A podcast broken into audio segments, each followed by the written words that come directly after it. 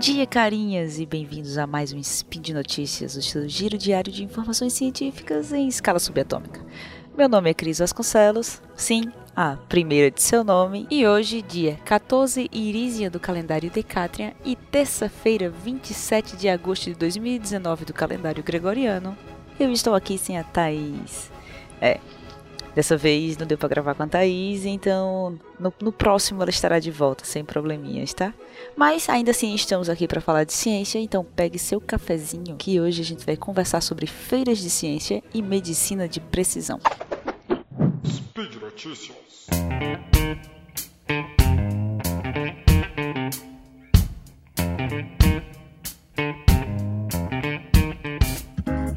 Ciência e medicina de precisão. As notícias de hoje são: ideia inusitada em feira de ciência nos Estados Unidos e sequenciamento do genoma para medicina de precisão. É, nossa primeira notícia é exatamente isso que vocês viram. Mas se você não participou de uma feira de ciências como aluno, você pode ter avaliado uma feira de ciências como professor ou ter visitado uma feira de ciências como ouvinte ou ainda ter visto uma feira de ciências na TV ou num filme. Se você não é nenhum desses, saiba que uma feira de ciências muitas vezes é organizada por colégios e é onde os alunos apresentam ideias científicas. Eles desenvolvem coisas. Claro que isso no nível de uma criança, não como uma feira de ciências do Jimmy Neutron ou do Young Sheldon. Mas enfim, essas feiras elas ocorrem em colégios brasileiros, mas são bem mais comuns em colégios nos Estados Unidos. E aqui vai uma pergunta: o que você acha que normalmente as crianças apresentam em feiras de ciências? Nos colégios americanos, acho que no Brasil isso deve ser, deve ser assim também. O mais comum das crianças apresentarem é vulcões de bicarbonato e vinagre e aquelas baterias de limão. Isso mesmo, você construir um vulcãozinho com aquele bicarbonato, se você nunca fez, é bem divertido para você fazer com a criança e fazer um carrinho se mexer com o, utilizando limão. Só que esse ano nos Estados Unidos algo bem diferente aconteceu. Uma garota chamada Julie, que cursa o que seria aqui a oitava série, decidiu fazer algo bem inusitado ela explorou como seria construir seu próprio dragão biológico, não construir com com uma, como uma máquina. É, e isso é bem, bem diferente para uma criança de para alguém de oitava série. É, só que ela é filha do pesquisador da Universidade da, Califórnia que trabalha com células tronco Claro que o pai dela ajudou. E o resultado do trabalho foi um livro que você pode comprar, vai estar linkado aqui se você quiser comprar o livro. É o How to Build a Dragon or Die Trying, que seria como construir seu dragão ou morrer tentando. O livro aborda como os avanços da biologia celular, a edição genética por CRISPR e bioengenharia podem ser utilizados para você desenvolver um dragão vivo. É. Eles tiveram que desvendar e destrinchar os passos para construir algo de fascínio pré-medieval que marca até hoje a literatura, o cinema e, e, claro, os videogames e RPGs da vida, né? Eles tiveram que saber como construir um ser que era alado, temível e capaz de respirar fogo. Além disso, ele deve ser grande o suficiente para andar, inteligente o suficiente para ser treinado, tá aí ó, como treinar seu dragão, e poderoso o suficiente para assustar. De acordo com eles, a gente tem que começar por algo semelhante que pode ser alterado geneticamente para parecer um dragão. E você deve estar tá aí pensando: ah, acho que o, o dragão de Komodo podia ser. Ah, tem algo mais parecido com o dragão do, do, do que o dragão de Komodo.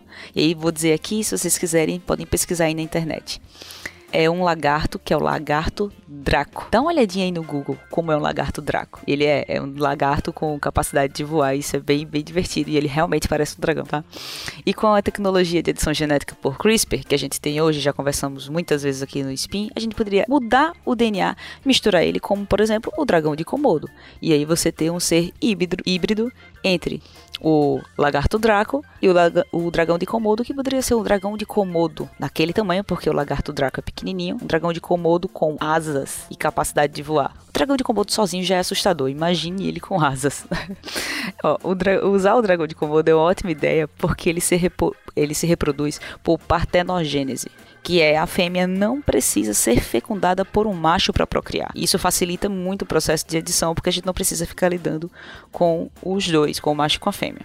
No entanto, o que a gente tem até agora, explicando aqui a vocês, é algo parecido com um dragão que é capaz de voar. Mas cadê aquela parte divertida, né? Que é o fogo. Então, eles também trouxeram algumas ideias para isso. E uma delas é que a gente poderia inserir no DNA desse novo ser, esse novo híbrido, os genes responsáveis pela produção de eletricidade, que a gente pode tirar no DNA de enguias, por exemplo. Você tem isso no DNA de enguias e você podia inserir.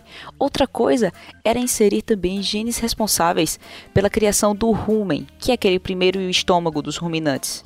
Isso a gente poderia conseguir no material genético das vacas, certo? E aí você fica, sim, mas cadê a parte do fogo? Ah, aí é que vem a magia. Esse primeiro estômago, ele produz uma grande quantidade de metano. Metano e eletricidade juntos, pá, podíamos gerar fogo com isso.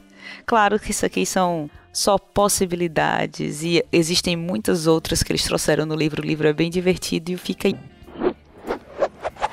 A nossa segunda notícia é o sequenciamento de genoma populacional como um programa de medicina de precisão. A gente já falou aqui nossos espinhos, eu e a Thaís, sobre projetos de sequenciamento de DNA para grandes populações, ou seja, você pegar uma grande quantidade de pessoas e sequenciar completamente o DNA deles. Só que dessa vez os pesquisadores eles tiveram preocupações a mais. O Instituto Nacional de Saúde dos Estados Unidos está liderando um projeto que pretende sequenciar o genoma de mais de um milhão de voluntários. Até aqui, os outros projetos já fazem assim, né? Sequenciam um monte de pessoas, utilizam DNA de muita gente. No entanto, o que eles pretendem fazer é disponibilizar junto aos resultados do sequenciamento do genoma um programa de aconselhamento genético. E eu já vou falar um pouco mais sobre isso. O projeto ele foi nomeado de All of Us que é algo como todos nós. Ficou bem, ficou bem, bem legal também o nome do, do projeto. O que diferencia esse projeto do que a gente já conversou aqui no SPIN é exatamente o objetivo, porque ele não pretende entender realmente como uma população, como uma população, o genoma de uma população. Ai, desculpa, editor, vou cortar de novo, vou voltar para a mesma parte. O que diferencia esse projeto dos demais projetos que a gente já citou aqui de sequenciamento de genoma é o objetivo dele, que não está só em entender geneticamente uma população, mas sim em aplicar todo esse conhecimento obtido para o desenvolvimento de medicina de precisão, que eu vou falar um pouco mais depois, mas é algo sobre você desenvolver medicamentos específicos para aquela pessoa baseado na genética dela. Além disso, como eu falei, eles vão disponibilizar o programa de aconselhamento genético. E depois de tanta irresponsabilidade com genomas que a gente vem citando aqui ao longo dos spins, dessa vez a gente está falando de uma pesquisa que lida com os dados de maneira muito responsável. Isso porque, quando a gente fala de sequenciamento de genoma nesse nível, a gente tem que lembrar que nos resultados podem aparecer mutações em genes como o BRCA, que está associado ao câncer de mama. E claro, você está devolvendo esse resultado para o paciente. É necessário que você explique corretamente ao participante o que cada resultado daquele significa. E nesse sequenciamento, muitos dados e muitas conclusões podem ser extraídas.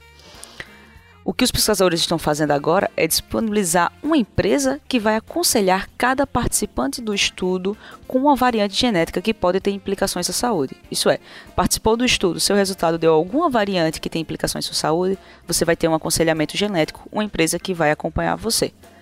Além de enviar vários materiais educativos para todos os participantes, a empresa também vai oferecer consultas telefônicas para qualquer um que deseje discutir seus resultados. Além disso, eles tiveram uma outra preocupação quanto à diversidade do estudo. Isso porque os estudos genéticos conduzidos até agora possuem em sua maioria participantes brancos não hispânicos. Por isso, eles tomaram como prioridade obter variedade de grupos éticos, étnicos e socioeconômicos. Isso permite uma melhor interpretação dos resultados, reduzindo o envezamento dos dados e permitindo melhores conclusões. Outra abordagem interessante que será tomada pelo grupo é a utilização desses de dados comportamentais extraídos dos smartphones, tá? Eles vão unir os dados relacionados aos seu estilo de vida, o quanto você caminha, quanto você corre, o quanto você anda de carro, os lugares que você frequenta, para pegar esses dados junto com os dados do genoma e assim correlacionar estilo de vida com algumas mutações. Mas, como eu falei lá no início, o principal objetivo do estudo é a medicina de precisão. Isso é, usar os dados genômicos e fisiológicos, entre outros, para adequar, adequar tratamentos a cada indivíduo, permitindo assim que a gente desenvolva uma linha de tratamento de medicamentos específicas para cada pessoa. Algo bem parecido com o que foi visto naquela série Dilema da Netflix, né? Para quem assistiu, empre uma empresa trabalhava mais ou menos com isso. Mas tá aí, pessoal. Por hoje é só. Ouça o Spin todos os dias para você ficar por dentro das novas ideias da ciência.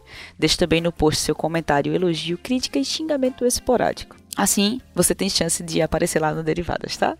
Lembramos ainda que o podcast só é possível por conta do seu apoio no patronato do SciCast, no Patreon, no Padrim ou no PicPay.